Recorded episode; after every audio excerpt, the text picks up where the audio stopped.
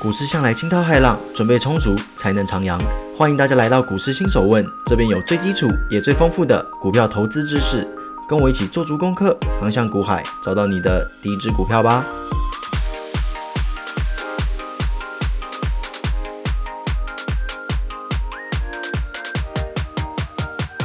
欢迎各位回到今天的股市新手问，最近是不是很痛苦啊？在家当个仔仔是不是很无聊？你们现在的心情啊，我非常的能够理解。因为之前国外疫情很凶猛的时候啊，我也是尽量待在家里啦。那因为我个人是蛮喜欢健身的，所以我一开始真的是超级痛苦的，因为完全不能去健身房啊，我只能看着自己的身材慢慢的变臃肿，那种心情真的是点点点，我真的是不想再多说了。所以我后来是去买个哑铃啦，就是自己去买哑铃摆在家里，哎。不夸张哦，我那个时候刚去买的时候，我问那店员说：“哎，你们还有没有哑铃啊？我想要居家健身一下。”他说：“哎，完全没有，连一公斤都没有。”那其实也很正常啦，因为国外很多人都会健身嘛，所以大家都想到一边去了。哎，不能去健身房，那就买哑铃回来嘛。我不知道台湾现在是不是连一公斤都买不到了。不过哎，如果有健身习惯的朋友们，真的是建议去买个哑铃，在家自己练啊，聊胜于无嘛。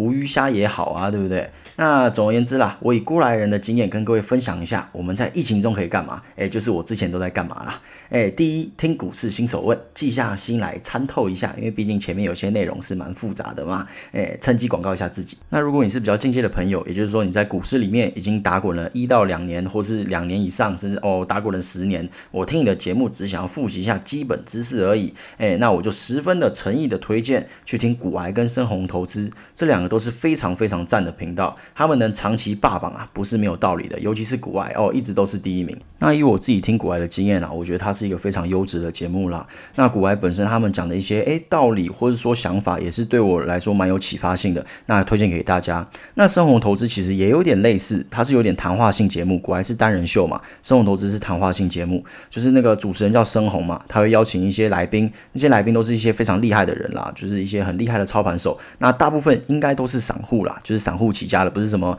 诶，这基金公司出来的啊，好像也有啦，不过还是有邀请蛮多，比方说之前有邀请眼科医生啊什么的，就听他们一些成功的例子啦，就说诶，这些高手是怎么做的，他们到底怎么成功的？见贤思齐焉嘛，所以我很推荐大家去听这两档节目。好，那再来第二件事情，可以练习做产业笔记。这个还蛮重要的哦，你可以选一个你觉得诶不错的产业去研究，比方说诶玻璃呀、封测或者说电动车。你比方说啊，我要研究电子股，哇，别开玩笑了，电子股很多东西，你要研究的是产业，不是说我要研究电子。毕竟电子包山包海啊，很多东西，对不对？DRAM 啊、半导体啊、IC 设计这些都是电子，面板也是电子啊。这么多东西的话，你必须找一个比较 specific 的产业去研究了。比方说，我想要研究半导体产业里面的封测的内容，诶，那你就要开始把封测的一些概概念股给挑出来，然后在这些概念股中来做一个比较，然后你要看封测整体的大环境是怎么样子，那国外的封测厂又是怎么样子，这些都要纳入你的考虑啦，甚至连疫情的走势你都要纳入考虑哦。总而言之啦，做一个自己的产业笔记是非常重要的啦，也对未来会非常的有帮助。那第三就是多看书，我这边也是蛮多书可以跟各位分享啦，不过我就先推个两三本好啦。这个贪多嚼不烂嘛，我们慢慢来，一本一本来。第一本是炒股的智慧，这本书真的是必读。如果你已经在市场里面了，那这本书真的是醍醐灌顶。那第二本书叫做《主力的思维》，它是一位日本非常有名的散户写的书啦。那个散户名字叫做 Sis，不知道大家有没有听过？他真的是非常厉害的人呐。那这本书我觉得算是二零二零年动能交易的集大成者，里面很多心法，我自己也是受益匪浅，很推荐给大家。那第三本书老书了，大家一定有听过，不过一些年轻的听众啊，可能不太知道，叫做《有钱人跟你想的不一样》。那这本书啊，里面提到许多人生的哲学和你要怎么成为有有钱人的思维模式。那里面有些东西也是很难做到，他提到了一些做法啊，或是想法，你很难说哎完全 copy，因为毕竟如果这么简单，那每个人都是有钱人啦，对不对？那作者哈维也是一个非常厉害的实业家以及一个培训员啦，所以他的书绝对有其参考价值的，那也非常的推荐给大家。好啦，说到这边，一些听众一定觉得啊，烦死了，都是一些要动脑的东西，给我娱乐嘛，对不对？平常听你的新手问已经够动脑了，我不想再动脑了，给我娱乐好不好？没问题，各位。君子不器嘛，君子不像器皿一样只有一种用法。我们现在切换到娱乐模式。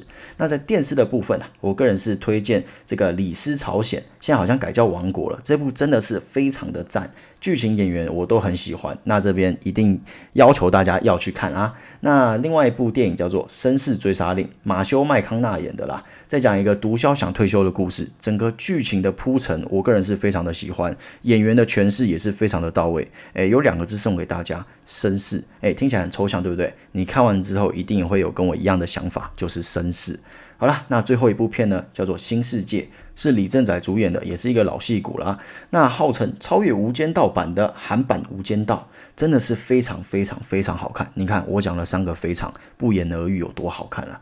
演技一百，配乐一百，剧情九十。哎，为什么剧情给九十呢？是因为哎还是猜得到了，没有那么多的惊喜性。不过真的总的来说，是我觉得韩国电影在我心中里面最高的作品了。好啦，那希望以上的建议可以拯救各位于无聊的苦海之中。那一样嘛，我们还是要进入今天的正题啊，要不然，哎，讲完这些就说，哎，节目结束，哎，下一集见，那会不会太混了一点？我们还是要讲一点正题啦。那赶快进入今天的正题吧。三角形态学，这是一个很常用的技术分析方式，我相信不少人也听过吧？诶，什么收敛呐，什么扩散呐，这个三角形态学大家一定有听过。那我也将它分成三大类来逐一击破，分别为上升三角、下降三角和收敛三角。那我们今天因为时间不够多，那我自己也颇忙的，诶，每次都讲自己很忙，对不对？有点推卸责任，不过真的没有办法了，跟各位道声歉。好，那我们继续哦，我们今天就先分享上升三角就好了。上升三角，顾名思义啊，就是当今天股价为多头走势的时候会出现的图形之一。毕竟都叫上升了嘛，不会说哎，我叫上升三角，其实我的股价要往下掉，哎，那也太反人类了吧？那它的概念是什么？我认为有点偏向早前跟各位分享过的低点震荡量缩之后带点突破的概念。只是啊，之前的股价是做一个区间的震荡，可能就是说，诶，在正负十之内做一个量缩的整理。但是呢，上升三角形不一样哦，它会呈现一个股价逐步垫高的态势。不过在量的部分啊，和区间震荡一样，上升三角形的量啊会偏低，直到股价向上表态的时候才会出量。这个时候啊，认真的同学忍不住了，诶，那三角形哪里来的？哪里有三角形啊？我在股市里面只看到线，没有看到三角形啊，Show me triangle 吧。拿出手机，打开 IG，输入股市新手问，三角形立刻映入你的眼帘了。那老样子，说文解字一番，我们将股价震荡的时候的相对低点连成一条线，这时候啊，我们就有三角形的下缘了。接下来，我们将震荡的相对高点连起来，得到上缘线，这个时候就会发现一个三角形跃然纸上。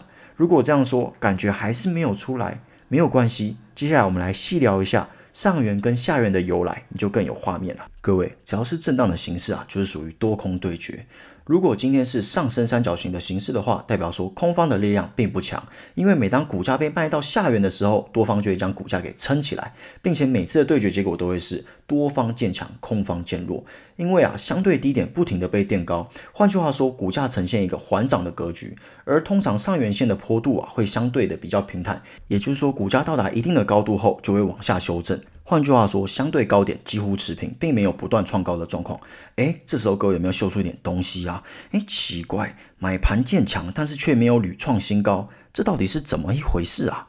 四个字，各位，主力吃货。各位回想一下。之前分享过的主力吃货图形，哪一个不是默默的吃？你今天如果股价喷出，是不是会引来大家的侧目？散户立刻哇，这个股价完全没问题啊！我就是喜欢追高啊，对不对？顺势交易嘛。于是散户一股脑儿冲进来，进而打乱筹码的生态。所以说，当今天股价到一个相对高点的时候，主力就会压回来。这便能解释说，诶，买方建强却没有屡创新高的原因啦。那当今天股价被主力压回来的时候，总是会有其他玩家嘛。所以价格回跌，其他。他买盘也跟着主力一起吃，所以买盘渐强，股价缓慢的被垫高。那量少代表什么？代表说筹码单纯嘛。那对于未来股价的拉抬，创造一个非常好的环境。